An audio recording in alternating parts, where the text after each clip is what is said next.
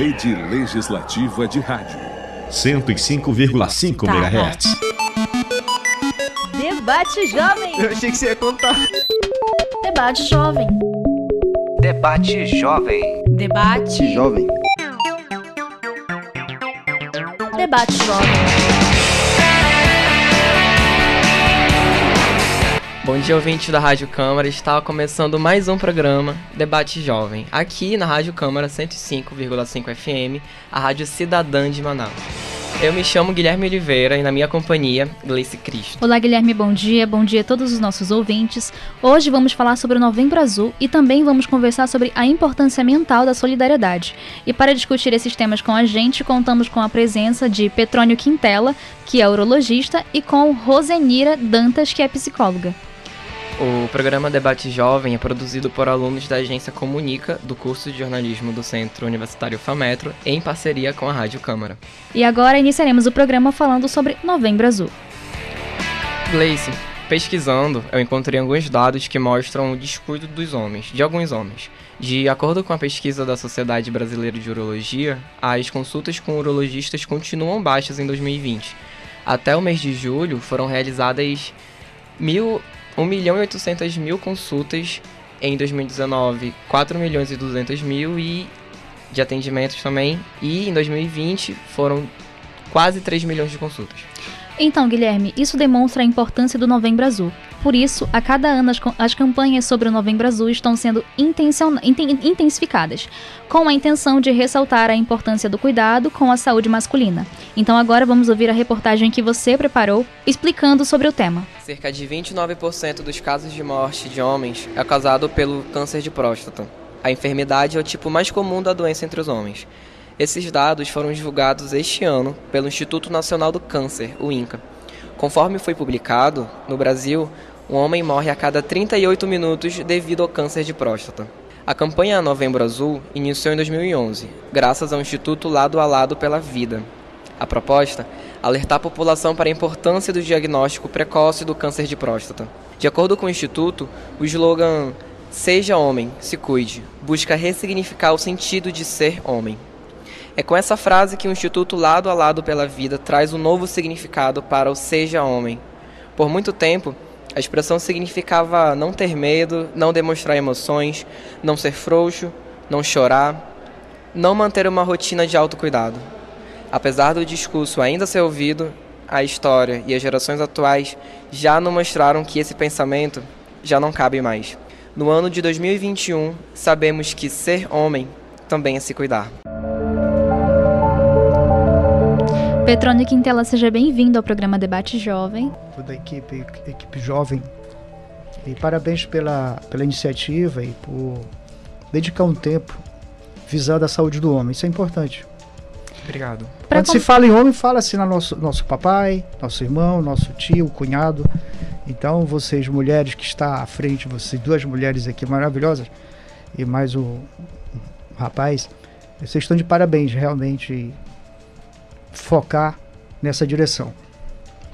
Para começar, existe prevenção ao câncer de próstata? Muito boa a tua pergunta. Costuma-se ladear, ladear de que existe campanha para a prevenção de câncer de próstata. Isso não é verdade, tá? Câncer de próstata, ele não é uma coisa que você vai fazer, porque a palavra prevenção é, vamos dizer, eu corto vidro, você corta vidro, trabalha com vidro. Se você usar uma luva apropriada e um óculos, você vai evitar, você vai se prevenir do acidente se cortar com aquele vidro, ainda que trabalhe com vidro de alto risco, correto? Significa dizer que no câncer de próstata, eu diria o seguinte: então você vai fazer isso e você não vai ter câncer de próstata. Você vai fazer um exame e você não vai ter câncer de próstata. Isso é prevenção. E não é verdade.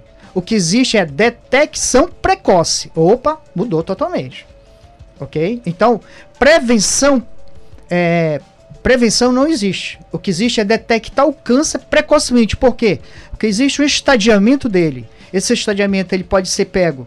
O indivíduo pode estar com a doença câncer de próstata na fase inicial, certo? Ou seja, o câncer está localizado, ou ele pode estar já localmente avançado ou avançado. O objetivo da urologia, da saúde masculina e que vocês estão envolvidos nesse contexto é, se possível, detectarmos na fase inicial.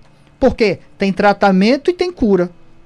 Esse índice de pessoas, de homens que estão morrendo por câncer de próstata, próstata, eles estão morrendo por conta de câncer de próstata que avançado.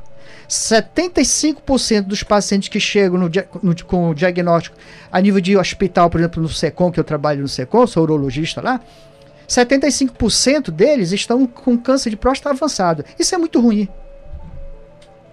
E esse cenário é que nós estamos aqui, eu estou dedicando meu tempo e vocês, para a gente ver se. Vamos ver se daqui a alguns anos isso muda entendeu? Mas dizer que a gente vai fazer algo para você, você não vai ter câncer. Eu sou urologista. Tu achas que se eu tivesse a fórmula para prevenção de câncer de próstata, eu, eu, eu não faria para mim, para meus irmãos, meus pai, meu pai? Isso não existe. O que existe é fazer exame anualmente a fim de detectar, se for o caso, precocemente essa neoplasia. Doutor, segundo dados do Instituto Nacional do Câncer, o INCA, no Brasil, um homem morre a cada 38 minutos devido ao câncer de próstata.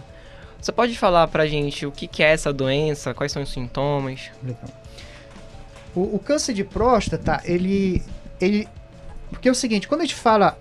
Eu queria fazer um negócio aqui, ó. O mês de novembro é o mês de saúde do homem. E aí parece que estigmatizaram que saúde do homem é câncer de próstata. Por favor, Vamos abranger isso daí. Mas... Agora, quando a gente fala de saúde do homem, não se refere à próstata. Existe a genitália, o pênis, o testículo. São patologias que fazem parte da saúde masculina. A minha e a tua. A tua, correto? Agora, quando a gente direciona para a próstata, aí a gente tem que fazer uma, abrir um outro leque. Próstata, você pode ter doença.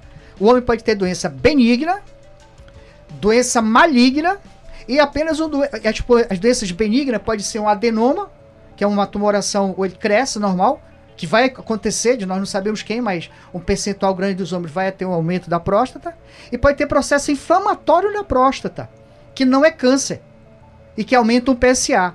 Então a gente tem que falar aqui, ficar bem claro para, aqueles, para os que nos ouvem aqui, que a doença na próstata não quer dizer que é câncer. Aí, respondendo especificamente a tua pergunta, e qual é o sinal, ou sintoma de que o indivíduo está com câncer de próstata? Amigo, na fase inicial, não tem.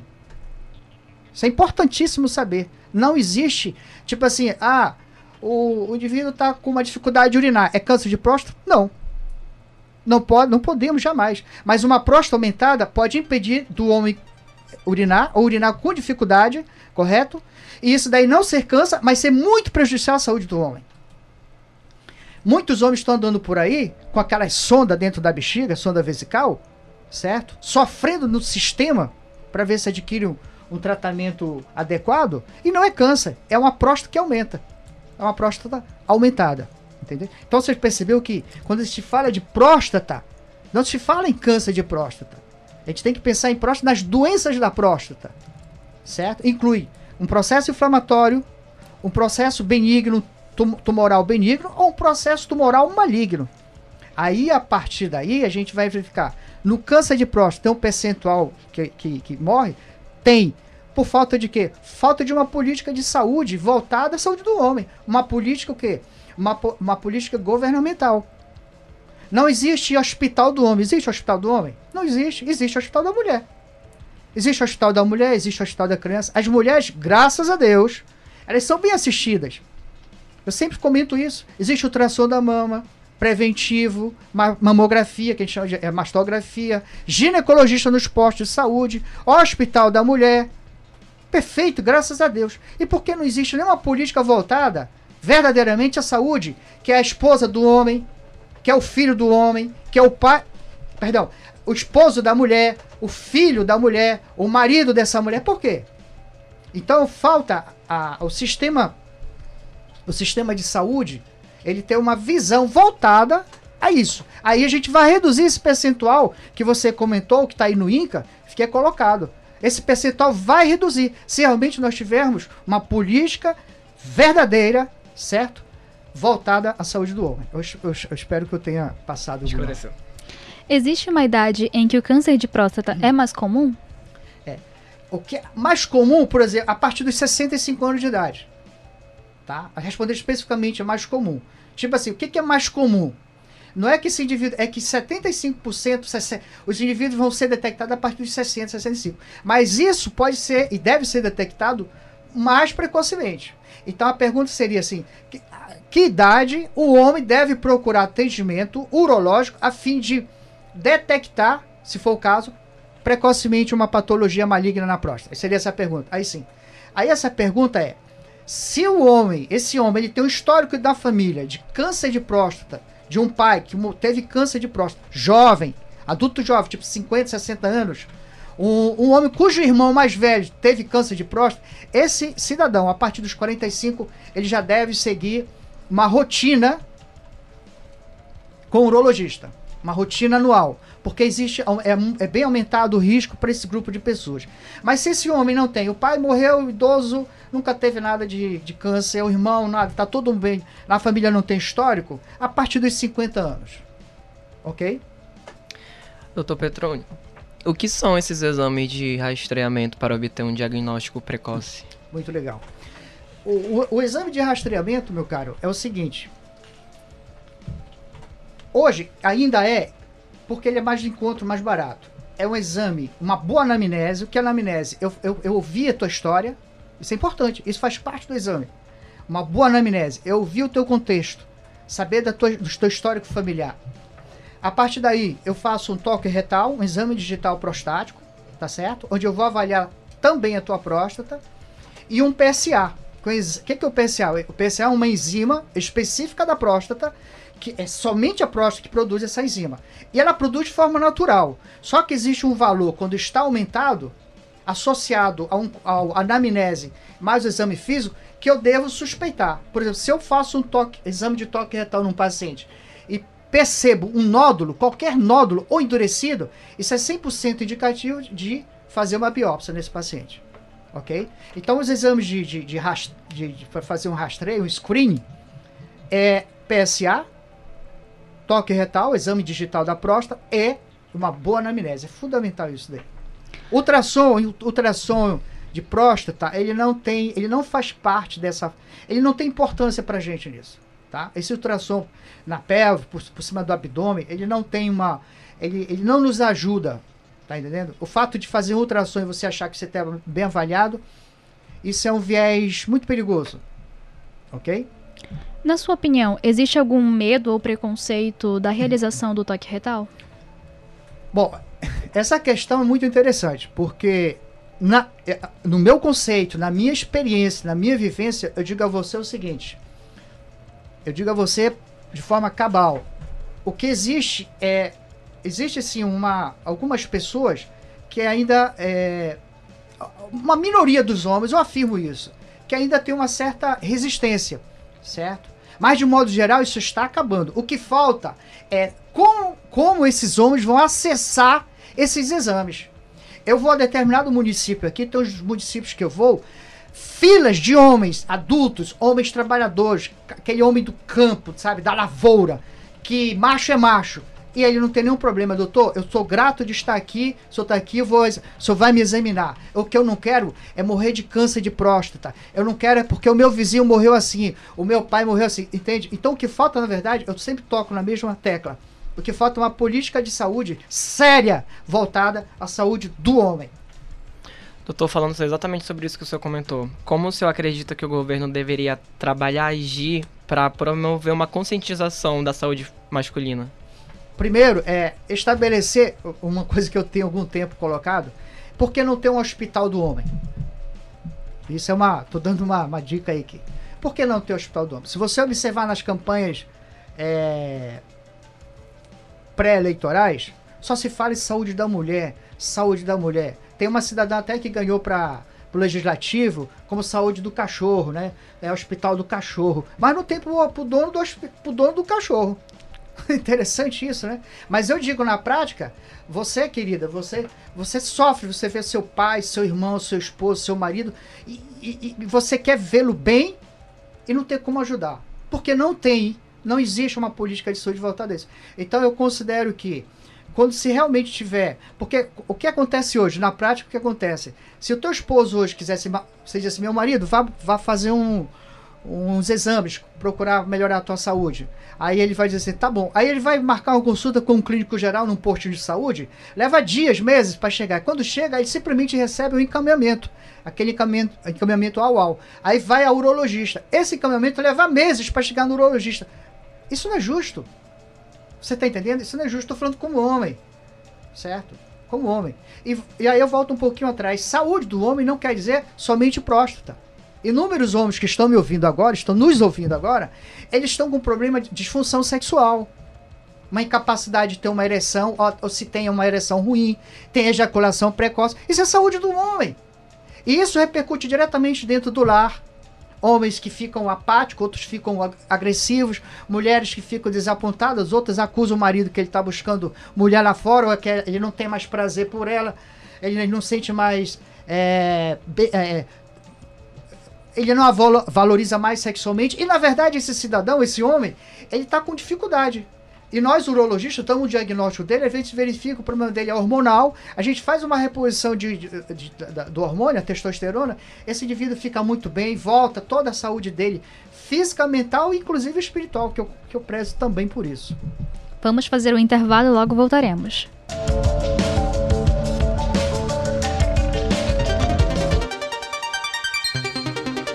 Rede Legislativa de Rádio.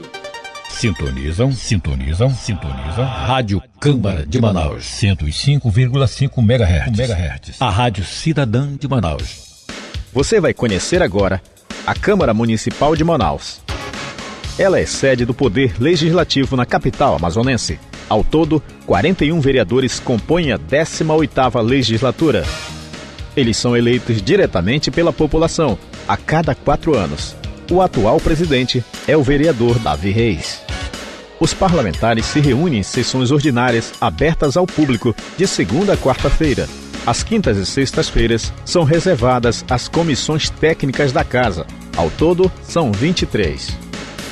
São grupos de trabalhos específicos voltados às áreas de interesse da sociedade, como saúde, educação, transporte, entre outras. É de responsabilidade também dos vereadores aprovar o orçamento do município e fiscalizar onde o dinheiro público é aplicado pela prefeitura. Os vereadores ouvem a população e encaminham as demandas ao executivo. E no plenário, são discutidos e aprovados os projetos de lei que reforçam as políticas públicas para melhorar a qualidade de vida do cidadão. A TV Câmara mudou de canal em algumas cidades. Sintonize os novos canais. Se precisar, use a função busca e continue acompanhando os debates e as votações. A rede legislativa de rádio e TV mostra com transparência o que acontece de mais importante na Câmara dos Deputados, no Senado, nas Assembleias Legislativas e câmaras municipais. Acesse câmara.leg.br barra rede legislativa. Você que acompanha a nossa cobertura jornalística, que ouve os nossos programas, que aprecia a nossa programação musical. Entre em contato. Faça sua sugestão, crítica ou elogio. O importante é que você fale conosco. Mande sua mensagem para radio@câmara.leg.br. Nós queremos ouvir você. Fake News. Para descobrir fake news, vá além do texto. Existem sites que usam nomes parecidos com o de veículos conhecidos, mas não identificam seus autores e não possuem informações de contato. Estes são suspeitos. Às vezes, até os especialistas consultados não existem. Vale a pena dar um Google. Rádio Câmara. Credibilidade direto da fonte. Rede Legislativa. 105,5 MHz. Debate Jovem. Eu achei que você ia contar. Debate Jovem. Debate Jovem. Debate Jovem.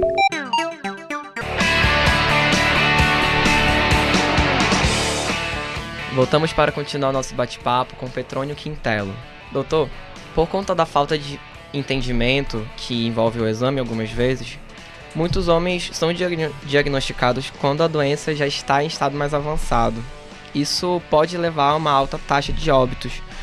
O que o senhor diria aos homens que evitam o exame de próstata? Bom, é, eu não posso dizer que evita. O que eu posso dizer é o seguinte: ao- aos. a todos os homens que nos ouvem agora, neste momento. Nós temos que cuidar, é uma responsabilidade nossa cuidarmos da nossa própria saúde. Que o nosso corpo pertence à nossa esposa e nosso corpo pertence a Deus. Então é um templo de um Deus maravilhoso. Isso inclui nós cuidarmos da nossa alimentação, nossa atividade física e procurarmos fazer os exames de rotina, tá certo? E se você que está me ouvindo, você tem na sua família um papai que teve câncer de próstata, um irmão que teve de câncer de próstata, meu amigo, não perca tempo. Procure fa- fazer segmento anualmente, pelo menos, com o urologista, porque você tem um risco bem aumentado em relação à população em geral. O Novembro Azul tem se mostrado uma ferramenta eficaz para a visibilidade do tema? Gleice, é, considerando o antes do Novembro Azul, antes dessa, sim, sem dúvida alguma, já houve, é, tem uma importância enorme nesse contexto, não tenho dúvida alguma. Agora, é, ele é muito focado na, na, na mídia. Vocês, vocês são muito, é, vocês têm sido muito importantes nisso. Vocês buscam, ficam ali procurando obter informação e levar, e levar a população é, informações e tentar sensibilizá-las, ok? Mas isso fica muito teórico, porque na prática, eh, se alguém ligar agora e perguntar assim, doutor, onde é que o senhor me orienta aí a um urologista no, no SUS agora? Ninguém tem resposta para isso. É simples, de cala a nossa boca. Não tem onde, onde, onde você vai orientar agora? Nós não temos. A verdade é essa. Em todo o Amazonas não tem.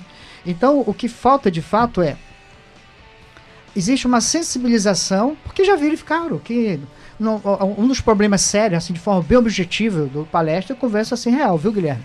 É assim, ah, o cara faz toque retal, vai virar é, é gay, vira. Não tem nada a ver.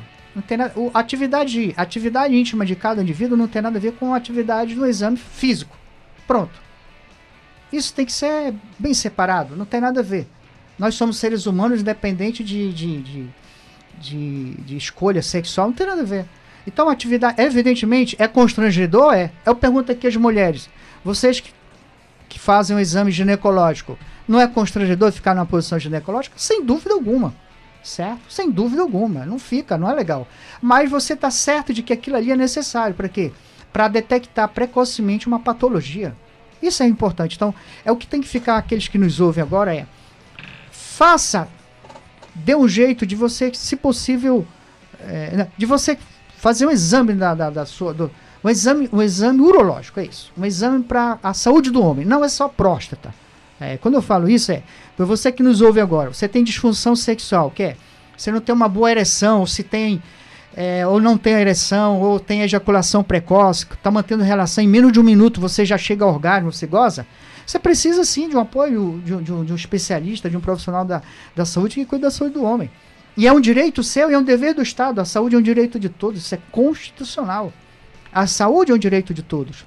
As crianças são assistidas, as esposas, as mulheres são assistidas e falta assistir o homem. Esse homem inclui a criança, o idoso, o jovem, o novo. Todos nós estamos passivos de patologias na, na saúde do homem. Todos.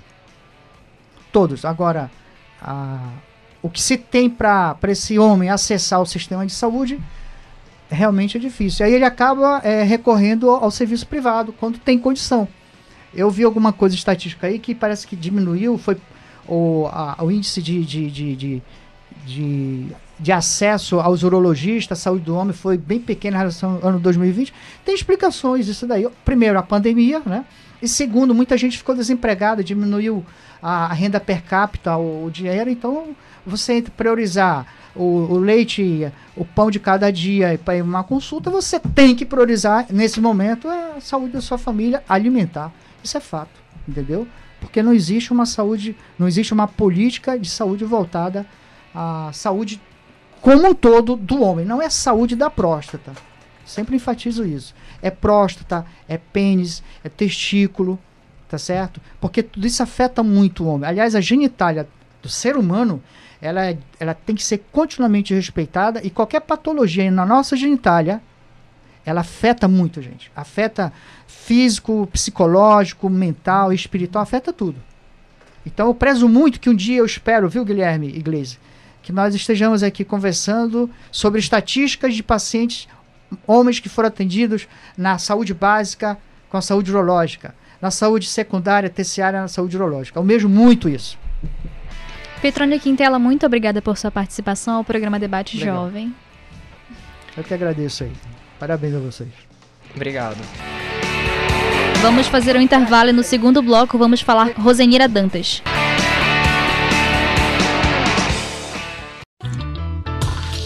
Rádio Câmara, uma rádio, várias sintonias.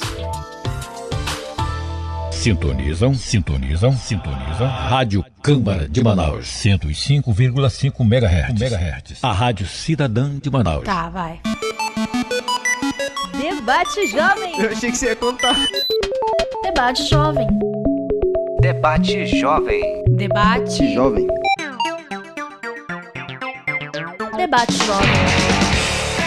Voltamos agora para o segundo bloco do programa Debate Jovem, aqui na Rádio Câmara 105,5 FM. Eu me chamo Guilherme Oliveira. E eu sou Gleice Cristo. No primeiro bloco, conversamos sobre o Novembro Azul.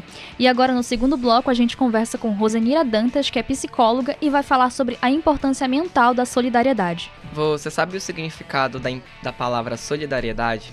Solidariedade quer dizer apoio, que ajuda alguém no momento difícil. E o nosso repórter, Luciano Coelho, preparou uma reportagem abordando esse assunto. Solidariedade pode estar numa atitude de bondade, é compreender o próximo é uma junção de simpatias, interesses ou propósito entre os membros de um grupo. Cooperação mútua entre duas ou mais pessoas. E hoje eu estou aqui com Lucineide Carvalho, presidente do projeto social Ação Mão Amiga. Lucineide, conta como surgiu o projeto. O Mão Amiga surgiu num projeto de faculdade há 19 anos atrás. E após o término da faculdade, nós demos continuidade nesse projeto há 16 anos.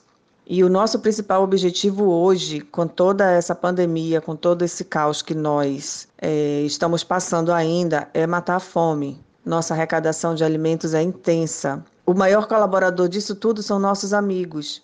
Nós não temos vínculo político, é, nós não temos vínculo com a igreja, então o nosso, o nosso, a nossa arrecadação, o nosso meio de ajuda é com os amigos, é divulgação na mídia, do, do Facebook e Instagram nas nossas páginas. E com isso a gente está conseguindo atender essas famílias que estão em estado de vulnerabilidade muito séria. Vivenciamos nesses dois últimos anos, praticamente, uma das maiores pandemias da história, onde muitas famílias foram atingidas de todas as formas. Mas o que nos conforta é saber que ainda existem pessoas assim como esse grupo de amigos do projeto Mão Amiga para ajudar os próximos. Solidariedade é o tema desse segundo bloco do debate jovem de hoje. Fiquem ligados. Olá, Rosenira. Seja bem-vinda ao programa Debate Jovem. Muito obrigada. É, estou aqui mais uma vez, não é a primeira vez que estive nessa rádio. Agradecida sempre à FAMETO por enviar alguns profissionais. Rosenira, podemos começar falando sobre o que é ser solidário?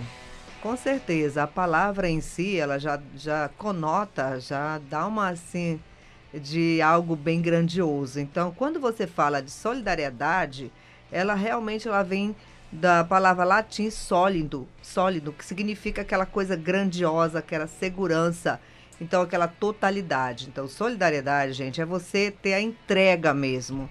É você ser solidário com pessoas, é ser determinado, ter perseverança.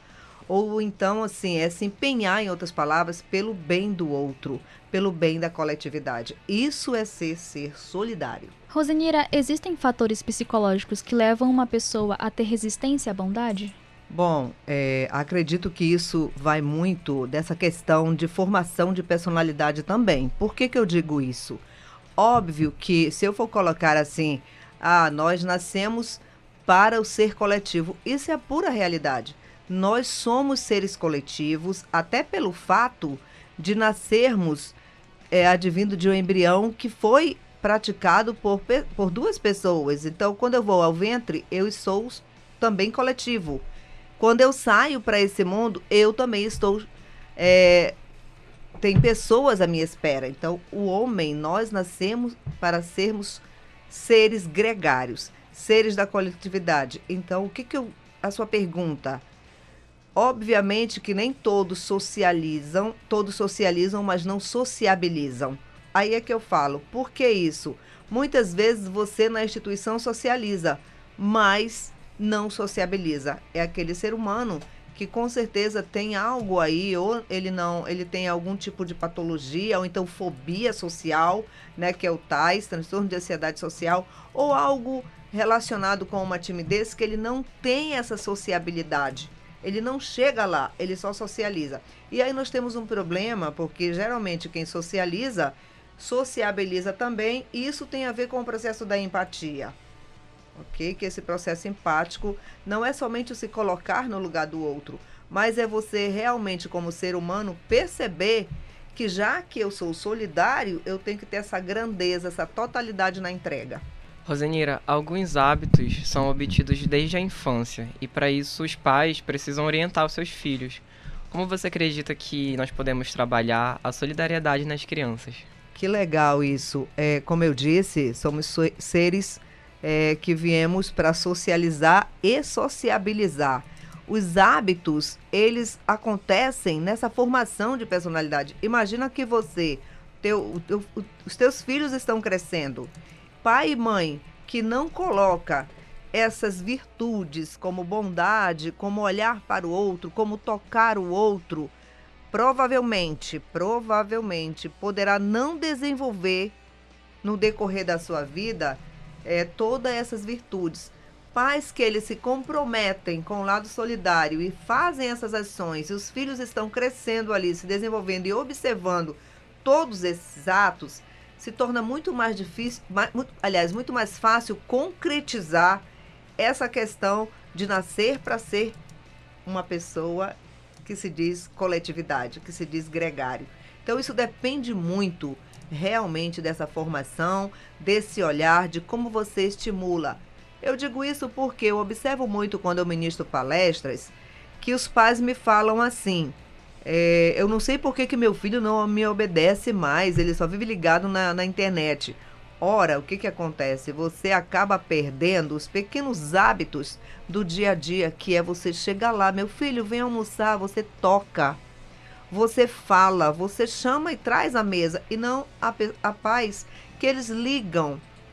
Filho, tá na hora do almoço. Na mensagem, às vezes. Na mensagem, exatamente. E isso faz uma diferença. Esses pequenos hábitos do dia a dia é que vai fazer a diferença lá na frente para você se tornar um grande ser humano, com esse processo empático, com solidariedade, com o olhar para o outro. Né? Como eu digo, nós somos uma extensão do outro.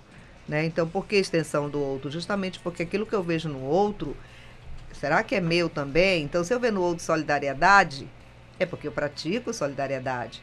Então, isso tem muito a ver realmente com o estímulo, com o desenvolvimento, com a formação de personalidade. Você falou sobre empatia. Há pessoas que não conseguem trabalhá-la de forma natural, ainda que possam acompanhar exemplos diários e por quê? Ó, oh, eu vejo assim, o processo empático, é, ele também por exemplo, não sei se você, eu vou responder essa pergunta dentro daquilo que você está desejando, mas nós temos, foi descoberto no, no, nos anos 90 pelo Risolati, neurônios espelhos. O que quer dizer isso? Neurônios espelhos são exatamente aquilo que você, por exemplo, é, faz para que o outro veja e desenvolva.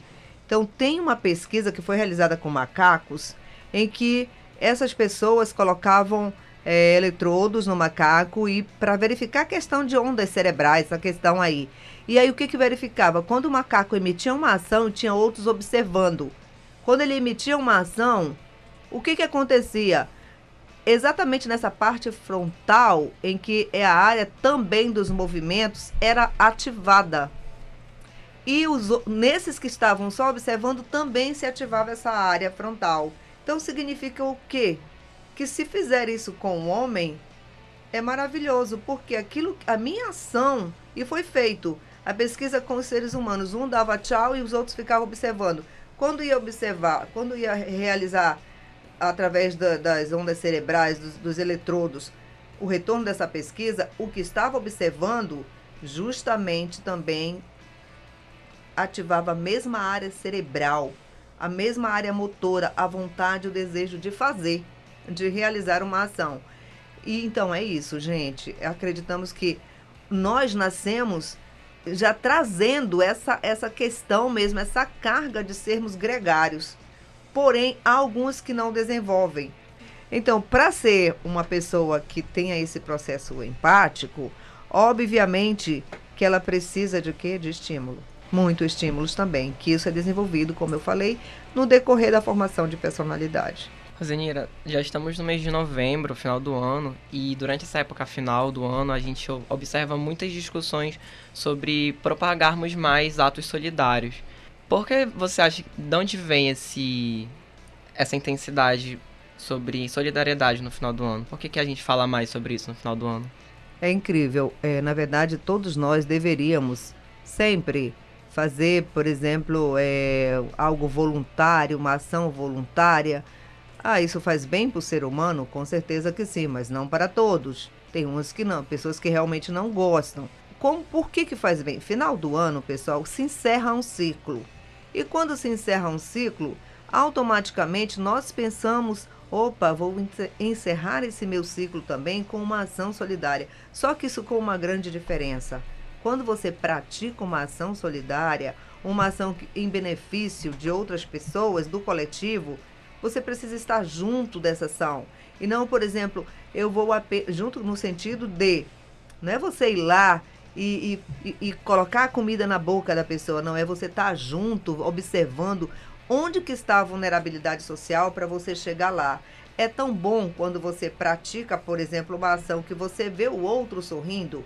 E geralmente, final do ano, se praticam várias ações solidárias, vocês veem por aí.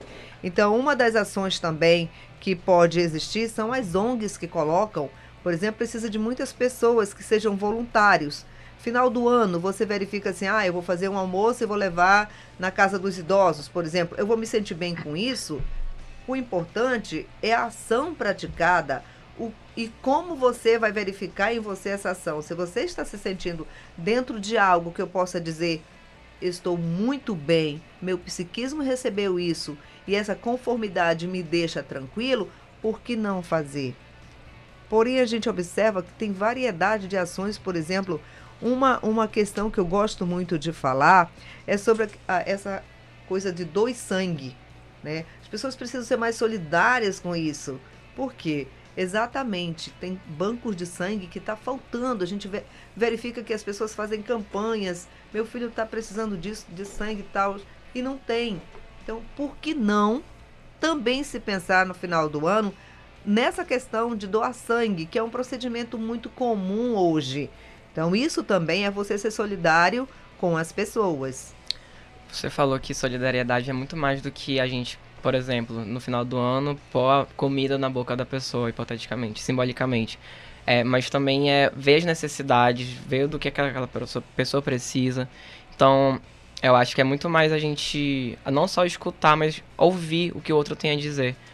Como a senhora enxerga a necessidade dessa troca entre as pessoas? Bom, é, essa relação, né, esse processo de interação social, essa troca ela se faz muito importante, muito relevante, porque você sente que você fez o seu papel de homem na sociedade. Você sente que você realmente é um ser humano que por exemplo, você, você é um ser humano que é, é racional, você pensa, você tem consciência daquela realidade. Imagina você observa uma situação, né, onde existe vulnerabilidade social e isso não não traz para você nenhum tipo de sentimento. Então, o bom, o legal de tudo é quando você observa que realmente há pessoas precisando desse contato, desse carinho, é, desse levar para ela algo com esse carinho mesmo que o ser humano coloca sempre, que seria o viável, e verificar o sorriso na, na o sorriso na, das pessoas, o olhar, o como ela chega com você, por exemplo, e te agradece. Então isso, isso pessoal, de verdade, final do ano encerrando, é tão importante você encerrar um ciclo para iniciar um outro se sentindo que você é um ser humano, que você é um ser empático, que você é um ser gregário que nasceu não somente para desagregar algo, mas você tá nessa vida, você tá presente para você agregar, para você fazer com que essas relações interpessoais elas sejam sempre assim amáveis. O ser humano está esquecendo dessa palavra amor. Hoje a gente não consegue mais é, até na própria casa, como eu falei, tocar um ao outro.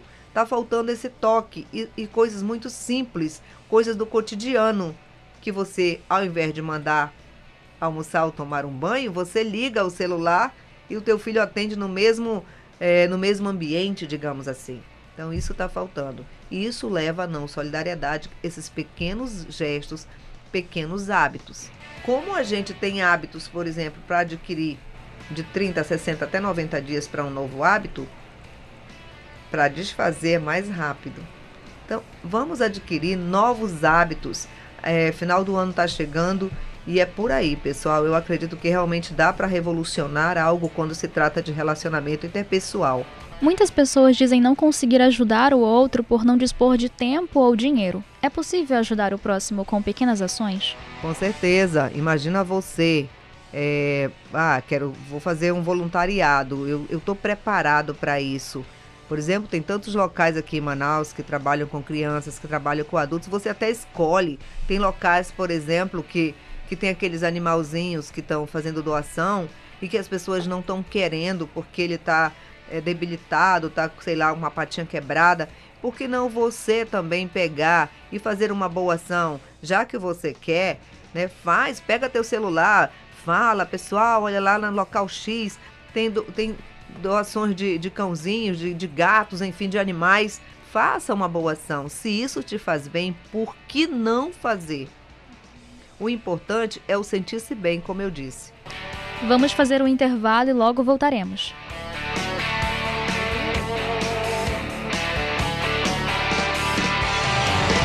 Rede Legislativa Rede Legislativa de Rádio. De segunda a quarta, direto do plenário Adriano Jorge, sessão plenária. Através da Rádio Câmara 105,5 MHz, TV Câmara 6.3 e das redes sociais, Facebook, YouTube Instagram, 18ª Legislatura. Presidente Davi Reis. A TV Câmara mudou de canal em algumas cidades. Sintonize os novos canais. Se precisar, use a função busca e continue acompanhando os debates e as votações. A rede legislativa de rádio e TV mostra com transparência o que acontece de mais importante na Câmara dos Deputados, no Senado, nas Assembleias Legislativas e câmaras municipais. Acesse câmara.leg.br barra rede legislativa. Rede Legislativa de Rádio. 105,5 MHz. Eu desentendi com a companheira e não tive o controle da situação e por um momento eu cometi um erro, mas também não foi um erro gravíssimo. Mas foi bom porque eu aprendi muito com todo esse acontecimento, como eu vou criar meu filho homem, forma ele pode tratar a mulher, quero que ele trata as mulheres do mesmo jeito que eu quero que as pessoas tratem minha filha quando eu vejo as pessoas fazer qualquer tipo de comentário, eu tento dialogar com eles, porque a necessidade do respeito pelo próximo tem que ser muito grande, até com as palavras. Eu tento mostrar o que eu passei para ver se, se invita o atrito. Eu, Asfalto Pereira Mamão, sou contra a violência contra a mulher. Homens contra o Machismo e a Violência. Uma campanha em parceria com a Rádio Câmara.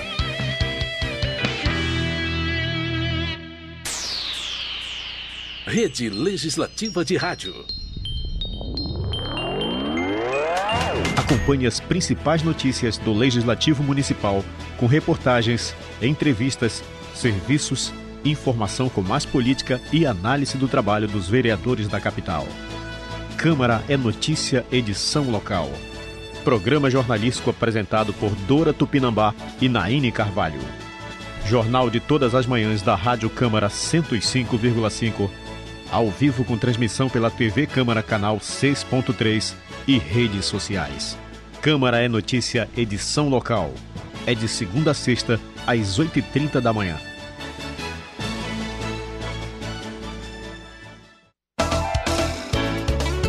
Rádio Câmara, a sintonia que faz história. 105,5 Tá, MHz. Debate Jovem. Eu achei que você ia contar. Debate Jovem. Debate Jovem. Debate. Jovem. Debate Jovem.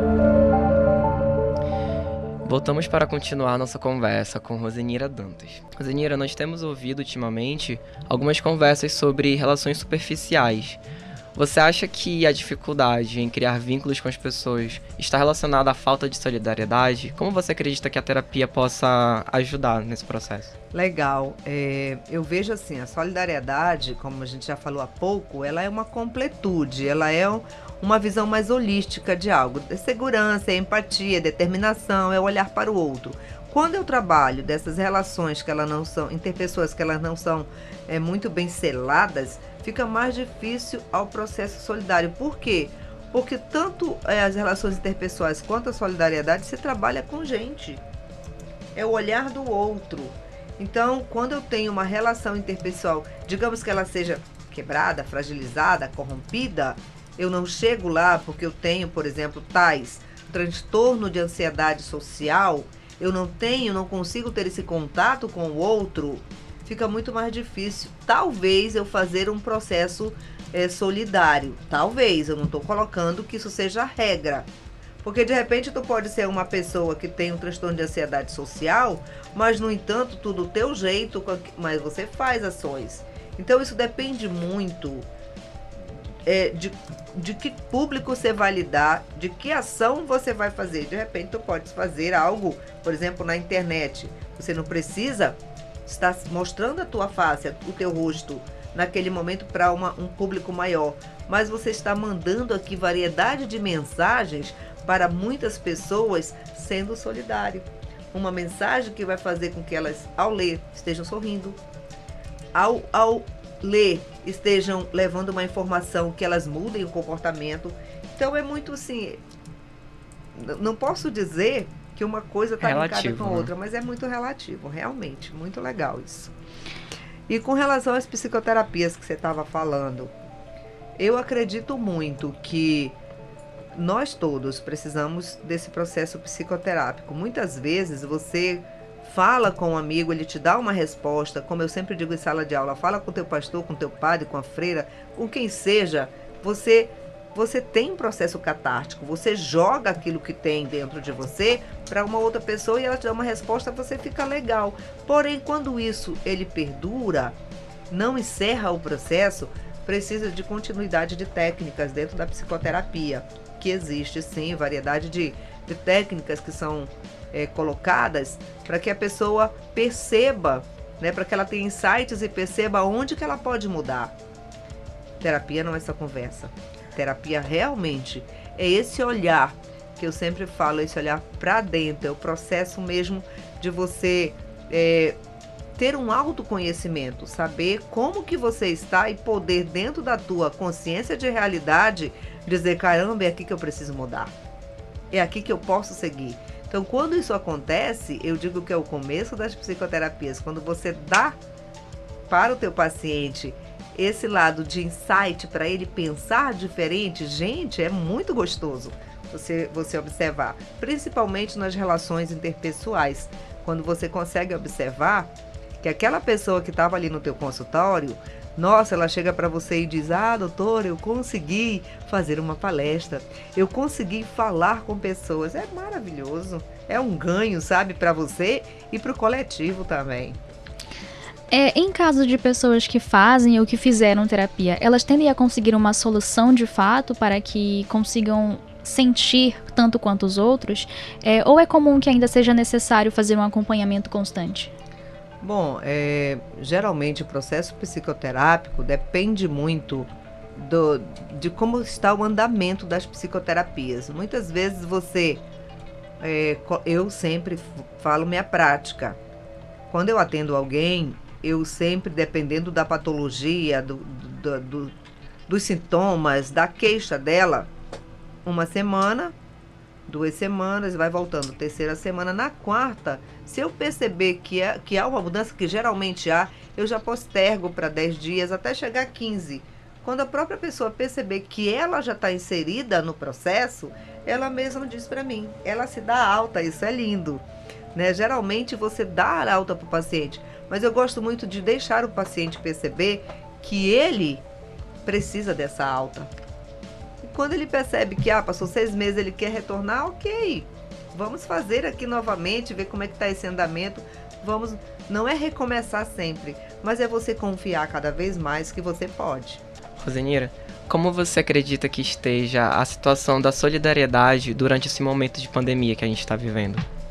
Olha, eu posso afirmar para você, é, por tudo que a gente lê, pesquisas que, que nós fazemos, que nessa pandemia ocorreu um processo de solidariedade que eu digo que foi incrível, porque as pessoas elas ficaram preocupadas com o outro no sentido de na, na própria, por exemplo, janela dela pendurar máscaras, sabe? A gente via muito isso, fotos na internet, máscaras penduradas, é, algum medicamento que a pessoa não tinha, estava lá com acesso para ela.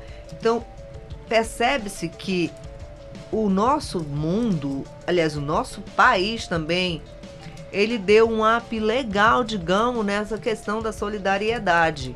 Não significa que mudou, ah, mudou de ontem para hoje, mas as pessoas começaram a adquirir um novo hábito, que é justamente esse olhar para o outro, né? Então, isso é legal, porque como foi a demanda de quase um ano e meio, quase dois anos, estamos, não estamos saindo da pandemia, mas queremos sair dela. Então, significa que houve mudanças mesmo nos hábitos, no hábito das pessoas e, com certeza, essas mudanças para melhor, para a questão mesmo da solidariedade. Eu vejo isso muito, muito é, positivo. Não a pandemia em si, mas o ato solidário. É, como você acabou de mencionar, houve muito mais atos de solidariedade durante a pandemia. Mas você acredita que tende a mudar com o passado, com o futuro e haver muito mais atos assim? Bom, é, o bom é que não aconteça muitas é, ações, assim, mudanças negativas. Por exemplo, no sentido de a pandemia, nossa, ninguém estava esperando. Foi algo assim, foi um impacto que, que causou que parou tudo. Então foi, você foi empurrado, você foi colocado dentro da sua casa e não sair daquele ambiente. Que também teve um lado bom, porque fez com que as relações entre os familiares elas fossem colocadas percebidas de uma outra maneira também. Eu preciso respeitar o ambiente do outro, o espaço do outro. E eu vejo com relação às ações solidárias, a, a esse processo todo de de pandemia, de mudanças comportamentais? Pode sim, porque você já teve aqui um leque. Você já teve um caminho aberto para a solidariedade, né? E, e praticamente as pessoas do mundo, elas observaram esse lado que é solidário. Eu preciso ajudar o outro, então adquirimos um novo olhar, um novo hábito. Até disse, né, daquela questão de é, o, novo hábito, o não tem uma palavra. O novo normal. O novo normal, exatamente, o novo normal. Então não é que seja normal, mas a gente adquiriu um novo olhar, um novo hábito. Eu acredito que a tendência do ser humano seria para fazer com que isso desse mesmo é, sequência, postergasse para mais tempo, mas não com algo que fizesse o ser humano, digamos que não é sofrer, mas fizesse o ser humano mudar as ações, as atitudes, porque nós mudamos. Nós mudamos com a pandemia, justamente para esse olhar mais humanizado. Espero que isso continue. Não a pandemia, mas o olhar humanizado. Não nessas circunstâncias. Né? Exatamente. Quais conselhos você daria para os ouvintes que, depois da nossa conversa, perceberam que precisam ser mais solidários? Pessoal, eu sempre falo que dentro da nossa casa é onde tudo começa. Então, se eu tô com os meus filhos menores perto de mim, próximo de, por que não fazer ações para que eles percebam? E aí esse olhar, como eu falei da, daquela, é, daquela pesquisa, os neurônios espelho, o neurônio espelho. Então, aquela mãe que está fazendo ações solidárias, o filho está aqui observando. E nesse observar, eu, eu, o que, que vai incitar? Vai fazer com que o, o, o, a parte do lobo frontal, que é justamente das ações, dos movimentos, ela também, olha só, pessoal, vai aí fazer com que esses neurônios eles trabalhem em função de uma, de uma ação. Só de olhar vai dar vontade de fazer. Isso é legal, isso é pesquisa. Então, é, o bom mesmo é na família, iniciar na família, que da família eu levo para a sociedade, para outra instituição. Então, comece já a perceber esses pequenos detalhes em casa de solidariedade. Não é você chegar na sua casa com raiva do seu chefe e, e sair dando chute no seu cachorro porque não, não pôde dar um, uma resposta ao seu chefe. E a criança está vendo, com certeza é difícil, ela pode fazer o mesmo. Rosinheira Dantas, a equipe do programa Debate Jovem, agradece a sua participação. Eu que agradeço mais uma vez, como eu digo, é, estou à disposição, com certeza. Qualquer coisa, precisarem de mim, a Fametro e a professora Rose está aqui para ajudar vocês. Obrigada. É, vamos para dicas de séries e filmes. Um Dia Perfeito. O longa conta a história de ajudantes humanitários de diferentes nacionalidades que atuarão em uma zona de conflito nos Balcãs. A história se passa em 1990 e foi inspirada no livro de Jarcy Lover, da médica voluntária da ONG Médicos Sem Fronteiras. E o resto do filme deixamos para você descobrir. E depois dessas dicas de filmes e séries, a gente encerra mais uma edição do programa Debate Jovem, que tem uma parceria entre a Rádio Câmara 105,5 FM e o curso de jornalismo do CEUNI Fametro. A produção é feita pelos alunos de jornalismo da agência Comunica. Esta edição teve participação de Luciano Coelho e Guilherme Oliveira na reportagem, produção executiva Imina Batista, a apresentação de Gleice Cristo e Guilherme Oliveira. A supervisão é da professora Tânia Brandão, Liege Buquerque, Rômulo Maio e Helder Moron. E a direção geral é da professora Leila Ronizzi, coordenadora do curso de jornalismo da FAMETRO. Trabalhos técnicos, Iteuvino Gomes. Gerente da Câmara Municipal de Manaus, Naene Carvalho. Diretora de Comunicação da Rádio Câmara, Dora Tupinambá. Presidente da Câmara Municipal, vereador Davi Reis. Muito obrigado a você que nos acompanhou. Na semana que vem tem mais um programa jovem. Muito obrigado a você que nos acompanhou. Na semana que vem tem mais um programa Debate Jovem aqui mesmo na Rádio Câmara 105,5 FM. Tchau, galera. Até logo. Aproveitem o final de semana.